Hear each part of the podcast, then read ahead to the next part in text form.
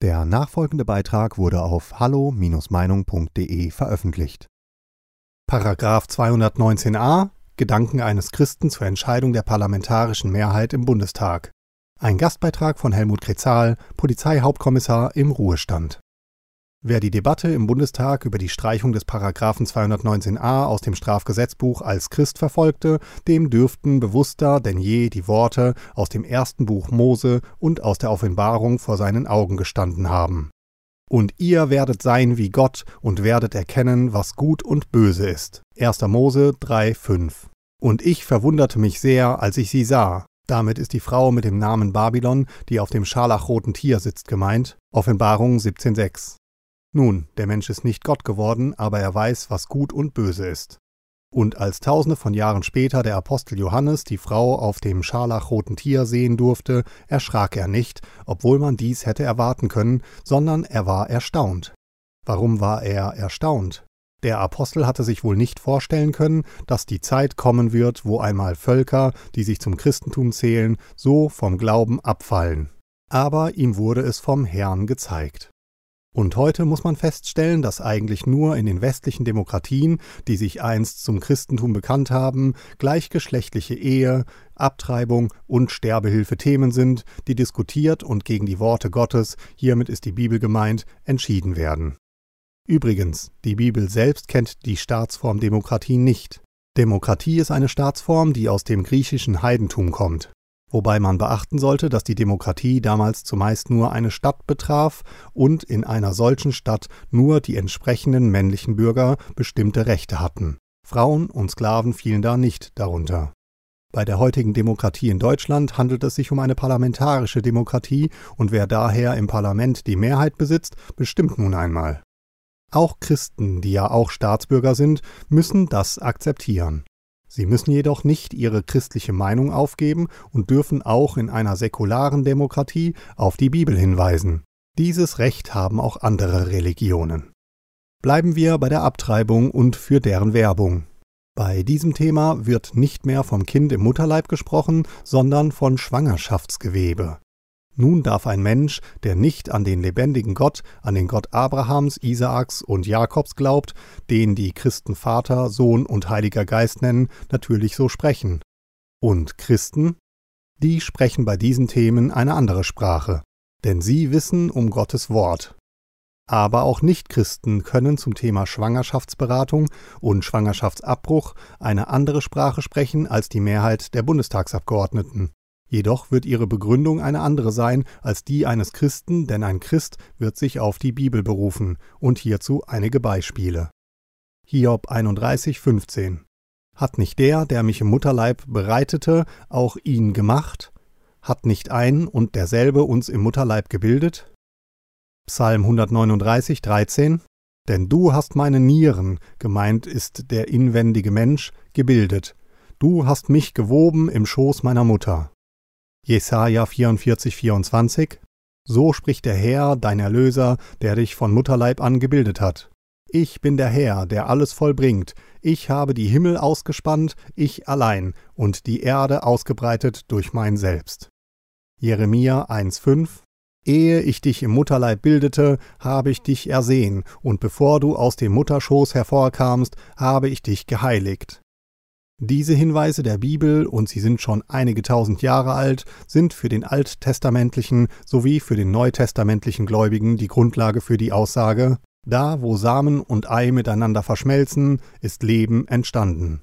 Jetzt muss es nur noch wachsen. Es entsteht nicht erst eine Hand und nach Wochen vielleicht die andere Hand, alles ist da, auch der Geist, es muss lediglich wachsen. Erstaunlich war, dass Frauen und Männer aus der Partei CDU-CSU, aber auch aus der AfD bei ihren Wortbeiträgen nicht erwähnt haben, was eigentlich die Bibel hierzu sagt. Allerdings muss man auch als Christ schon zur Kenntnis nehmen, dass sich Frauen und Männer aus diesen drei Parteien aus moralischer und christlicher Sicht gegen den Antrag stellten, besonders die AfD und dies vom Artikel 1 des Grundgesetzes her. Die Würde des Menschen ist unantastbar und die Rednerin der AfD, Beatrice von Storch, hat deutlich gemacht, dass das Kind im Mutterleib kein Schwangerschaftsgewebe ist, sondern dass dieses Leben bereits ein Mensch ist und daher dessen Würde zu beachten ist. Rolf Mützenich, SPD, Britta Haselmann, Grüne und Christian Dürr, FDP, begründeten ihre Entscheidung mit den Hinweisen auf Fortschritt, Rechtssicherheit, wichtiges Signal für eine aufgeklärte Gesellschaft, Anpassung an die Realität und Hilfe für Frauen in einer Notsituation durch ungewollte Schwangerschaft. Die Aussagen dieser drei Personen sollte jeder Christ vom Wort Gottes her beurteilen. Was die Personen nicht wissen, ist Gottes Wort und dass sich das abgetriebene Kind zu irgendeinem Zeitpunkt im Leben der Frau in deren Gewissen melden wird. Und dies manchmal erst nach 40 oder 50 Jahren. Gott wird auch solche Frauen zur Buße aufrufen. Warum schreibe ich so etwas? Weil ich um solche Frauen weiß und wie Schuld wie eine Zentnerlast auf deren Schultern lag.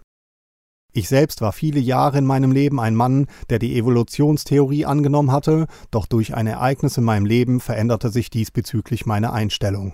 Die innere Auseinandersetzung Evolution oder Schöpfer dauerte jedoch einige Jahre, bis ich Ja zu Jesus sagen konnte, darauf gehe ich hier jedoch nicht näher ein. Aber bereits viele Jahre zuvor war ich als Ermittlungsbeamter zur Aufklärung von Straftaten und Bekämpfung der Straßenkriminalität auf einem Spurensicherungslehrgang auf der Polizeischule in Freiburg. Und dort war auch ein kleines Kriminalmuseum vorhanden. Und in diesem Kriminalmuseum standen Gläser mit einer Flüssigkeit, in denen sich Embryos befanden. Sie sahen aus wie kleine Hummelfiguren. Hatte ich mich bis dorthin mit Schwangerschaftsabbruch eigentlich nicht so beschäftigt, so war dies von dort ab anders. Ich gehe hier nicht auf das Thema ein, wenn eine Frau durch eine Vergewaltigung schwanger wird und eine entsprechende Entscheidung trifft, aber wenn eine Frau ungewollt schwanger wird, dann sollten Gesellschaft, Politik und Angehörige alles tun, dass die Frau zur Schwangerschaft und somit zum Kind Ja sagen kann. Da geht es um Ausbildung, Beruf, Rente, finanzielle Unterstützung und um Anerkennung in der Gesellschaft und so weiter. Ich bin Vater von zwei erwachsenen Töchtern, die selbst wiederum Mütter sind. Des Weiteren bin ich Großvater und Urgroßvater. Ein Enkelkind, ein Mädchen, kam als Frühchen in diese Welt und heute ist dieses Frühchen eine hübsche, intelligente Jugendliche, die große Freude an ihrem Leben hat und sie macht ihren Eltern, aber auch mir große Freude.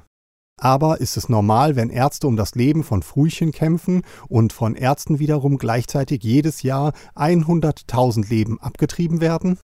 Seit etwa 150 Jahren, vielleicht auch schon mehr, wird die Bibel heftig kritisiert, besonders das erste Buch Mose, der Schöpfungsbericht sowie die Offenbarung, das letzte Buch der Bibel.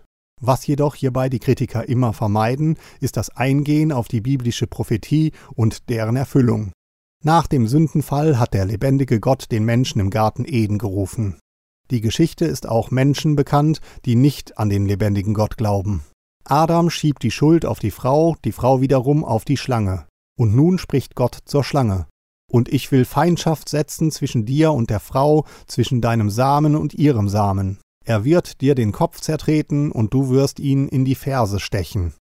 Der Hinweis, der Same der Frau, kommt in der Bibel nur hier an dieser Stelle vor. Ansonsten heißt es immer der Same des Mannes. Der Same der Frau ist biblische Prophetie. Die Frau wird ein männliches Kind zur Welt bringen, und der Vater von diesem Kind ist nicht ein Mann, sondern Gott selbst, da dieses Kind in der Kraft des Heiligen Geistes gezeugt wurde. Hier haben wir den ersten Hinweis auf die Jungfrauengeburt und dass der Sohn Gottes in diese Welt kommen wird. Dies erfüllte sich in Bethlehem tausende von Jahren später. Der zweite Teil von dieser Aussage dürfte sich auf das Geschehen am Kreuz von Golgatha beziehen. Und der lebendige Gott gibt noch im Garten Eden den Hinweis, dass die Frau Kinder gebären wird. Adam dürfte die Aussagen Gottes verstanden haben. Vor diesem Ereignis teilt die Bibel mit, und Gott sprach, Lasst uns Menschen machen nach unserem Vorbild uns ähnlich. Und das hebräische Wort für Mensch bzw. Mann heißt Adam. Und dieser Adam hat die Aussagen Gottes verstanden. Als Adam aus dem tiefen Schlaf erwachte, nannte er den zweiten Menschen Männin, denn sie war vom Mann genommen. Adam hat wohl den Rettungsweg für Menschen erkannt. Hoffnung war bei ihm. Und von daher gibt er und nicht der lebendige Gott der Männin bzw. der Frau den Namen Eva. Und das Wort Eva bedeutet ins Deutsche übersetzt Leben. Sie wurde Mutter aller Lebendigen. Die Frau ist es, die neues Leben gebärt, nicht der Mann. Und gegenüber diesem neuen Leben hat die Frau aus biblischer Sicht Verantwortung. Auch der Mann, aber dies wäre ein anderes Thema. Und heute?